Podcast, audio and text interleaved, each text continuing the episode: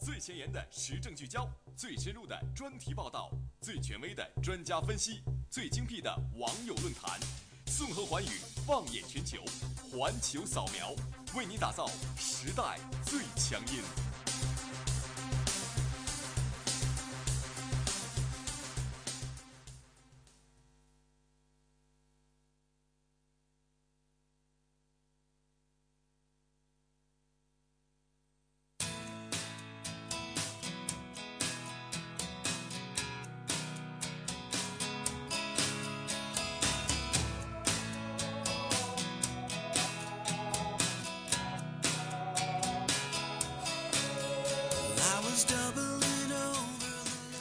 大家好，又到了北京时间的十七点三十分，欢迎大家继续锁定 FM 九二浙江师范大学校园之声。您现在收听到的是环球扫描，我是卢庆，我是小彤。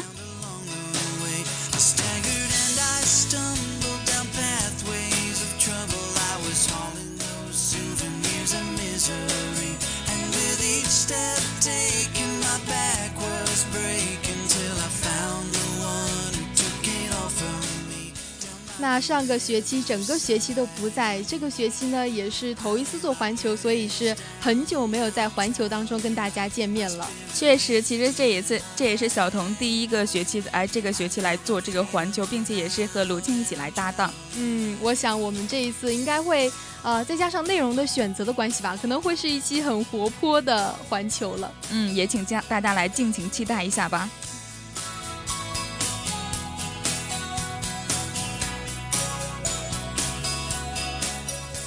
那首先还是话不多说，来先介绍一下我们这次环球的主要内容。首先是一句话新闻，那第二个板块依旧是我们的要闻点击，让我们来聚焦一下这个世界互联网大会乌镇峰会。嗯，那第三个板块是社会万象。在这一次的社会万象当中呢，我们将来看到机械战警和一个创新版的冰桶挑战。那在第四个板块世界地理中呢，我们也将穿越时光，重温那些惊艳了岁月的古城。嗯，那我们现在就先来进入第一个板块吧。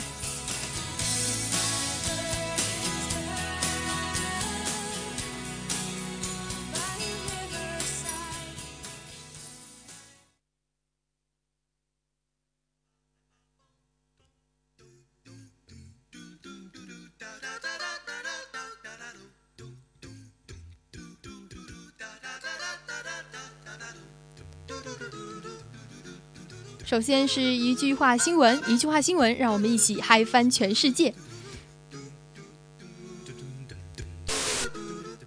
访俄期间，崔龙海与俄外长拉夫罗夫举行会晤，左腕上金表在随后抢镜成功。时尚，时尚，最时尚！不得不问，朝鲜表叔戴的是啥表呀？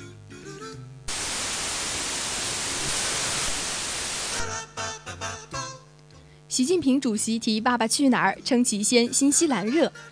接地气的习大大果然名不虚传。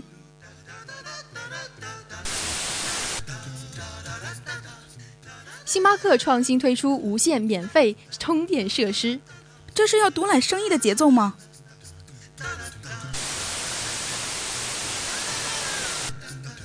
京津冀又现重度雾霾，局部能见度低于五百米。哎呀，雾霾这么任性啊！元芳你咋看呢？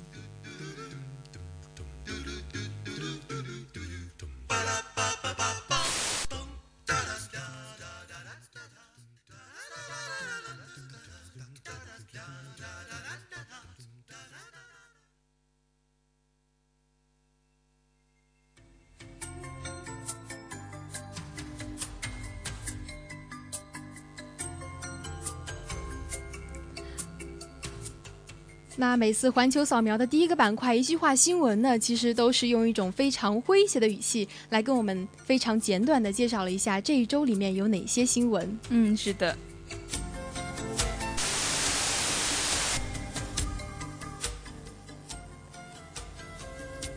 那现在让我们进入我们的第二个板块要闻点击，在这一次的要闻要闻点击当中呢，我们将要来聚焦一下世界互联网大会乌镇峰会。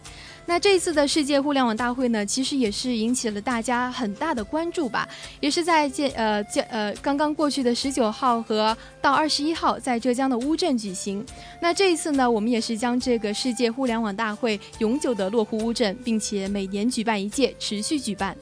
嗯，说到这个首届世联世界物互联网大会的这个主题呢，就是互联互通、共享共治。大会一开幕的时候呢，便得到了非常大的关注。不仅这个习大大发来了贺信，而且这个李克强总理呢也是出席了座谈，还有包括我们非常熟悉的业界巨头马云啊、李彦宏、马化腾，还有张朝阳等等的风云人物呢，也都参与到了其中。嗯，其实呃，如果是经常关注微博的朋友，也可以看到我们这个微博的头条。或者说是热门转发，经常是被这个世界互联网大会给占据了。嗯，那这一次在我国举办这个呃世界互联网大会，到底有哪样的特色，又有怎样的意义？在这一次呢，有非常多的互联网巨头聚集在这里，又会有哪些热点话题出现？在这一次的热呃要闻点心当中，就让我们一起来谈一谈最近这个话题不断的世界互联网大会乌镇峰会。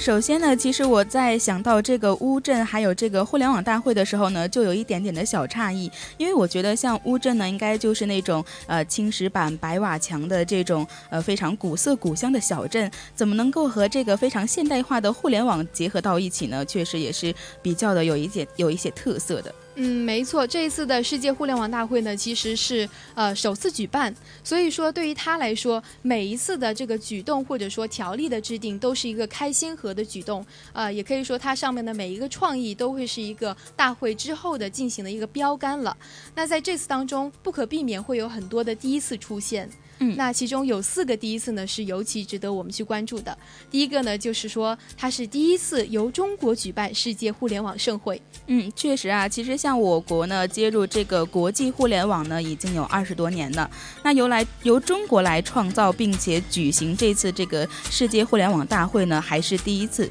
其实目前来说呢，全球的新一轮的这个信信息革命呢已经来临。像二零一四年的时候，全球网民呢就高达了三十亿。中国其实作为一个呃最大的发展中国家，也是拥有最多网民的一个国家，那理应给世界搭建一个这样的具有广泛代表性的开放平台。嗯，没错，其实中国是最大的发展中国家，人口也是全球最多的，那拥有的网民的数量也是全球最多的，所以由中国来举办这个互联网大会，可以说可以说是毋庸置疑的。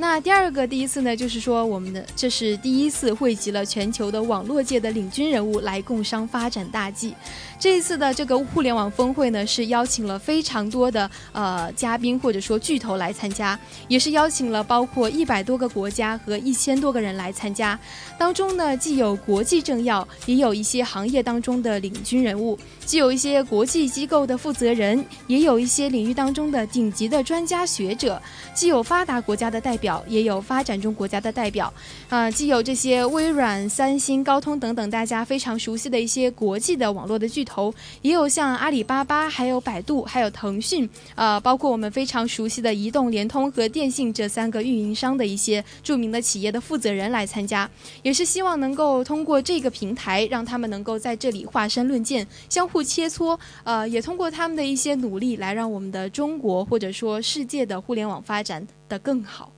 嗯，其实像刚才说到了这么多的名人还有学者呢，都齐聚乌镇。我想这个乌镇的门票如果不提前预定的话，恐怕还是进不去了呢。那说到了刚才的两个第一次呢，还有包括也是第一次全景展示中国互联网发展理念还有成果。像经过了这个二十多年的发展呢，中国已经拥有了六点三亿的网民，还有包括呃十二亿的手机用户，五亿的微博、微信用户。像我们每天在这个发信发信息量的时候呢，都超过了两百亿条。在这个全球的互联网公司十强中，中国呢就占有了四家。像中国其实已经名副其实的成为了一个互联网大国。那大会在中国举办呢，也可以把我们中国的这个很好的互联网的发展理念，包括也是更好的全景的来展现我国的一些发展成果，更全方面的展现它的整个的一个发展水平。嗯，其实，在卢鑫看来的话，因为我们这个世界互联网大会是首次举办，而且是在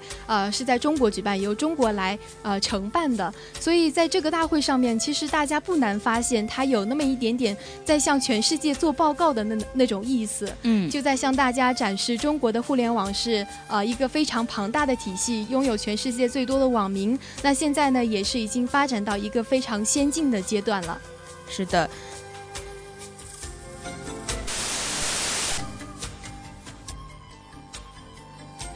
那第四个第一次呢，是说这一次的互联网大会是第一次以千年古镇命名的世界网络峰会。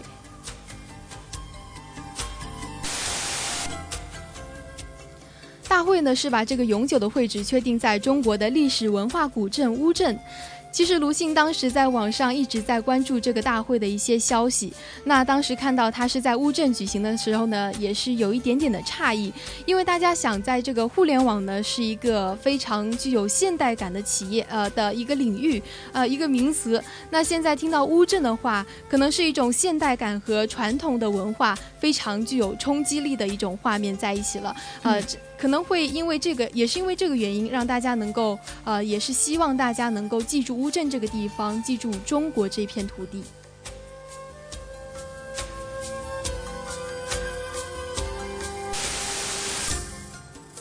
其实像刚才说过了，这个乌镇本身对于我，呃，能够更好的来展现我国的这些传统文化，让更多的人来记住呢。其实对于我们，呃，整个的这个浙江的一个发展呢，也是极具作用的。毕竟像它的这个，呃，互联网也是比较发达，然后电子商务也是比较发达，所以说选在浙江这样的一个地方来开展这样的一个峰会，也是非常有价值的。嗯，没错。其实我们说浙江人有一种，呃，一路雨露就发芽，一有阳光就灿烂的精神，呃，自主。属性非常强吧，因为浙江自古以来就是一个经商的文化比较重的地方。嗯，那通过这个互联网的平台，再加上我们的人的机动性，应该说能在浙江这片土地上发生一个呃非常良好的化学反应。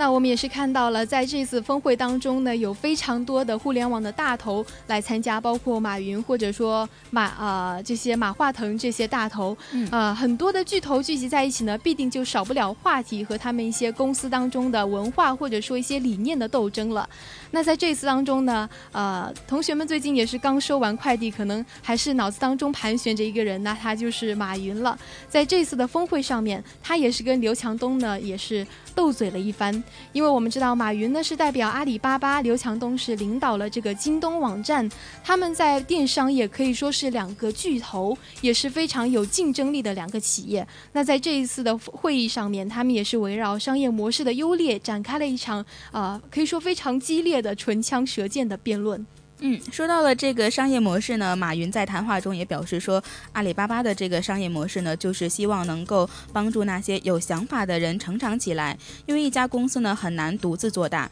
像它的整个的运行模式呢，就是比如说像阿里巴巴，它并不选用卖货啊，或者是送货、存货这些，而是帮助别人做这个电子商务，帮助别人来卖货。所以说它和这个京东还是有很大区别的。而且在最近，我们经常来提到一个热门话题，就是关于假货问题。呃，马云也是在谈到这个问题的时候呢，就表示说，像解决这个假货问题啊，我们只能够依靠互联网。其实小童也想，比如说我们在这个街上面，或者是呃实体店里面买到假货的时候，如果我们没有实际的证据去证明是从他这里买的话，那我们能只能够认栽。那在我们互联网上进行选购的时候呢，整个的一个买卖模式，还有这个买卖过程，我们都有一个。详细的记录，所以说也是对我们一个消费者的保障。嗯，那马云他一直以来都是口吐莲花的这么一个人，嗯，呃，在这次谈话当中也是对自己公司做了一个很好的介绍吧。那对于马云的这番话呢，刘强东当然就是呃也有自己的想法了。他说，阿里巴巴是帮助有梦想的一些小创业者来成长的，那京东呢要解决的是中国整个的问题，他要解决中国商业的成本和效率问题。他说，现在中国的物流成本呢非常高，啊，也是因为中国的这些零售商。都太小了，所以说这个效率就有点低。而京东这个网站要做的呢，就是把中国的这个物品的流动得到一个很好的发展，把效率给提高起来。其实我觉得刘强东的话也是呃非常有针对性，他就是针对着阿里巴巴的一种运营模式。嗯，但是卢庆个人若认为的话，呃，他的话也有些有失偏，也有些失了偏颇吧。因为成本和效率可以说是一个企业内部的事情，但是刘强东他说他要解决的是中国商业的成本和效率问题。其实我觉得他好像是给自己贴了一个太大的标签了。嗯，确实是一个非常大的标签。不过呢，他的这样的一个理念确实也是值得我们去赞赏的。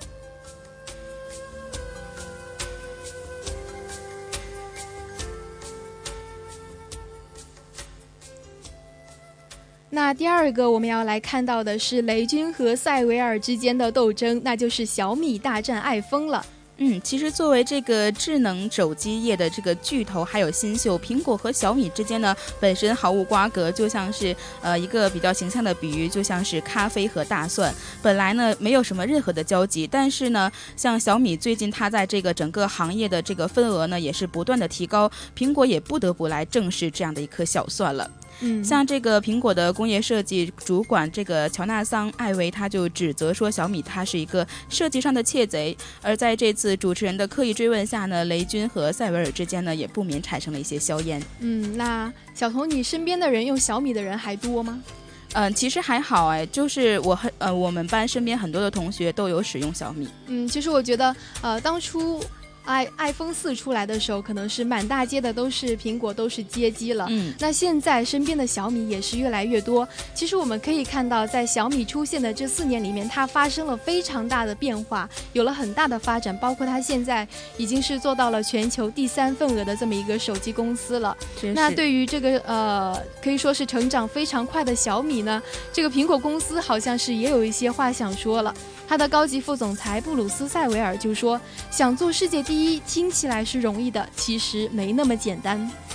嗯，而且这个雷军在回应他的时候呢，也借用了马云说过的一句话，说：“梦想还是要有的，万一实现了呢？”嗯，真的非常有一种初生牛犊不怕不怕虎的那种冲劲。其实我们想起来的话，呃，像苹果公司最开始不也是从无到有，从一个车间里面做出来的吗？确实，所以说小米有这样的一个野心来说，我们也应该是为这样的一份积极上进的心来点赞的。没错。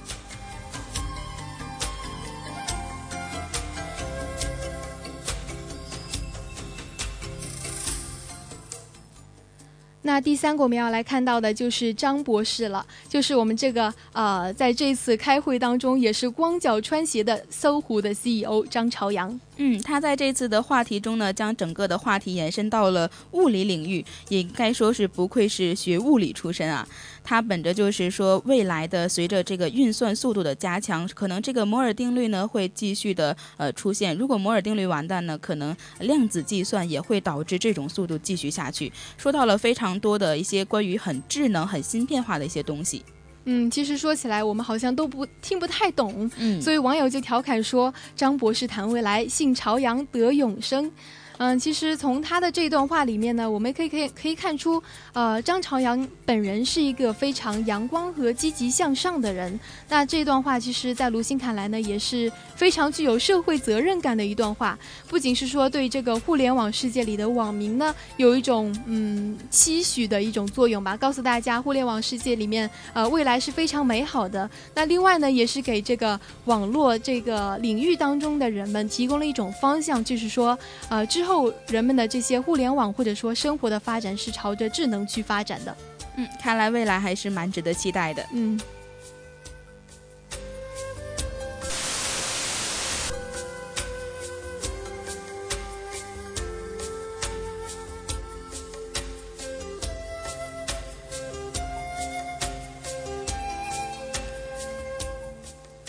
那我们可以看到在这一次的互联网大会当中呢有很多的争论，或者说有一些新的成果出现。当然，呃，因为这么多的争论和呃观点的交集，所以它也是给这次的大会带来了非常多的成果和意义。嗯，首先它它第一个成果呢，就是搭建了一个交流平台。在中国举办这个世界互联网大会呢，无疑是呃有两方面内涵的。比如说，对于世界来说呢，就是搭建了一个中国平台；那对于中国来说呢，也是搭建了一个国际平台。他们之间能够相互学习，然后互相的交流思想，也算是一个更好的发展。嗯，没错，这是可以说是互联网的内容或者说硬件上的一种交流。那第二点呢，就是达成了一种合作共赢的意识。呃，其实呃，卢庆觉得呢，在这一个互联网大会，因为毕竟是是第一届，所以好像没有一些实质性的内容，或者说一些制度确定下来。但是他告诉大家的一点就是呢，呃，不管是在政治领域还是在互联网领域，都有一种求同意识的存在。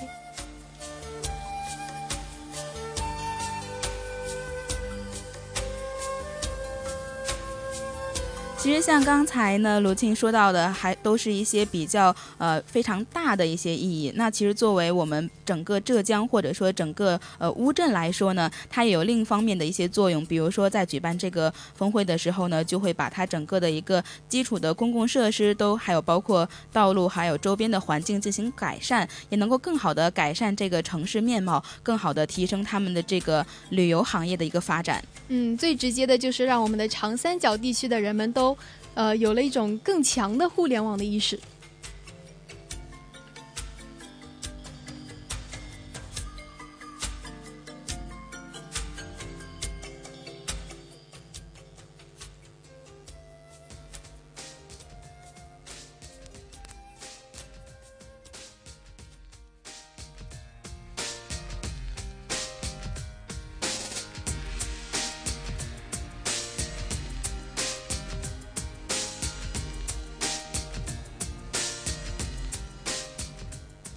那经过第二个板块非常严肃和认真的互联网峰会之后呢，让我们进入到第三个板块社会万象。在这次的社会万象当中呢，我们会来看到机械战警和新型的冰桶挑战这两个非常有趣的事情。嗯，那首先的第一个就是关于硅谷可预测犯罪活动的机械战警。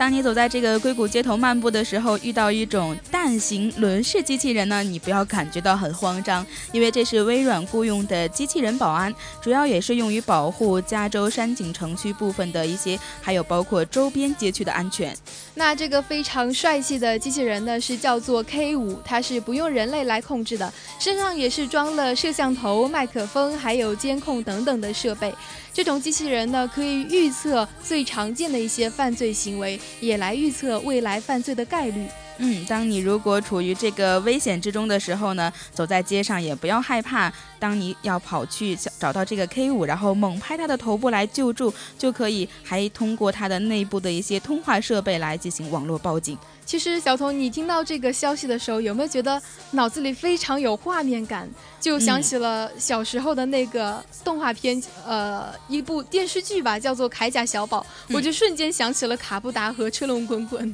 确实都是圆圆的一些机器人。嗯，没错，可能就是呃，在像微软这些科技公司的一种理念的引导下吧，就喜欢用一些很先进的东西。其实这个机器人的存在也是在给公司打广告，对吧？确实，像他这样的一个非常圆滚滚的形象来说呢，也是一方面提高了宣传，另一方面也是呃生活在于欢乐嘛。这样的一个形象，对我们整个城市的面貌也是有一个非常开心的作用的。嗯，毕竟社会万象。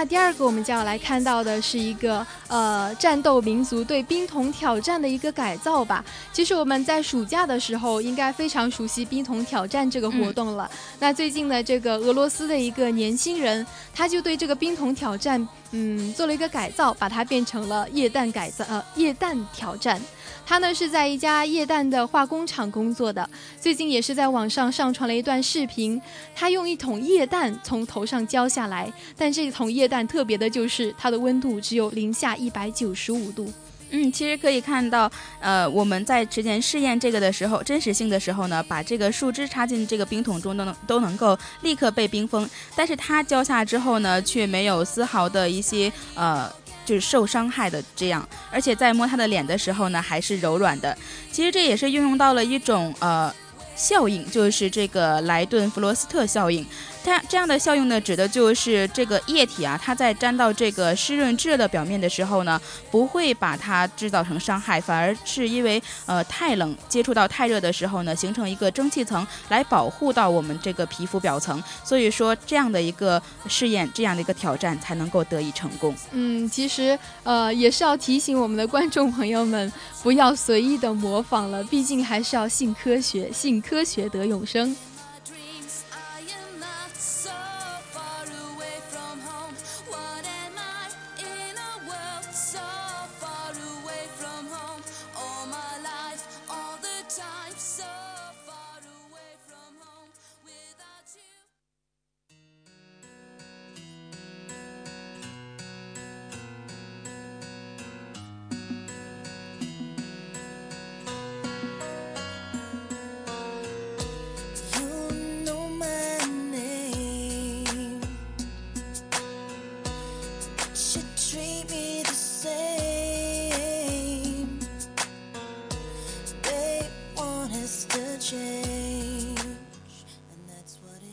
那时间也是过得非常快，我们已经到了第四个板块——世界地理。在这一次的世界地理当中呢，我们就要来穿越时光，重温一下那些惊艳了岁月的古城。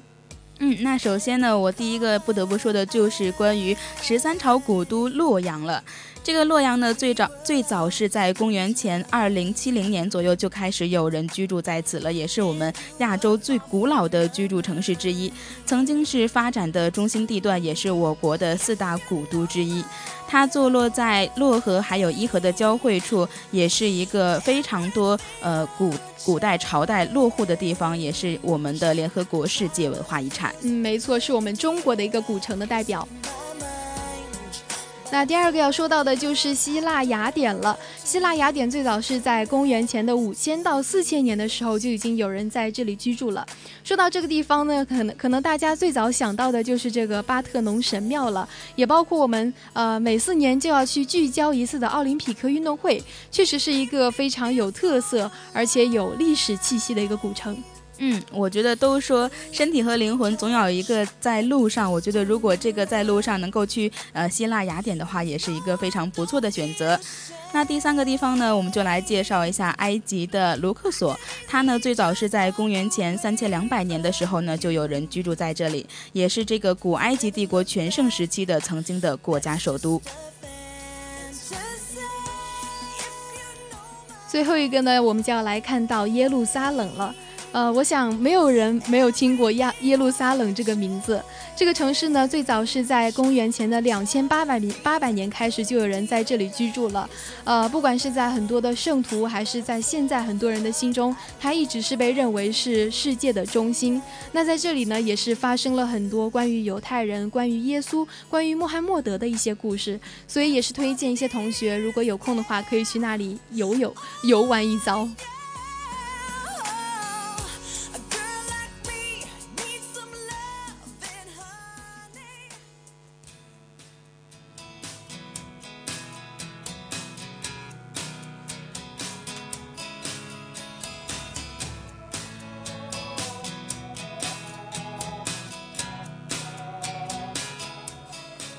那匆匆忙忙的已经到了北京时间的十七点五十八分，因为这一期的内容实在是太丰富了，所以呃，卢鑫跟小童都有一点舍不下、舍得不下任何一点内容的样子，还有一点意犹未尽的感觉。嗯，没错。那在节目的最后呢，我们还是要来回顾一下本期节目的主要内容。首先呢，是我们的一句话新闻，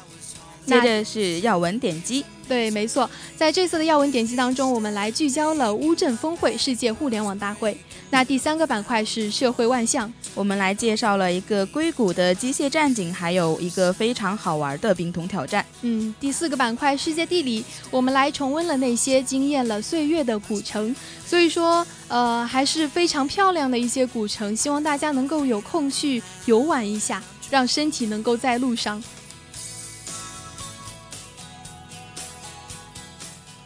那时间非常的快，我们的今天的环球扫描呢，也要和大家说再见了。我们下期再见，拜拜。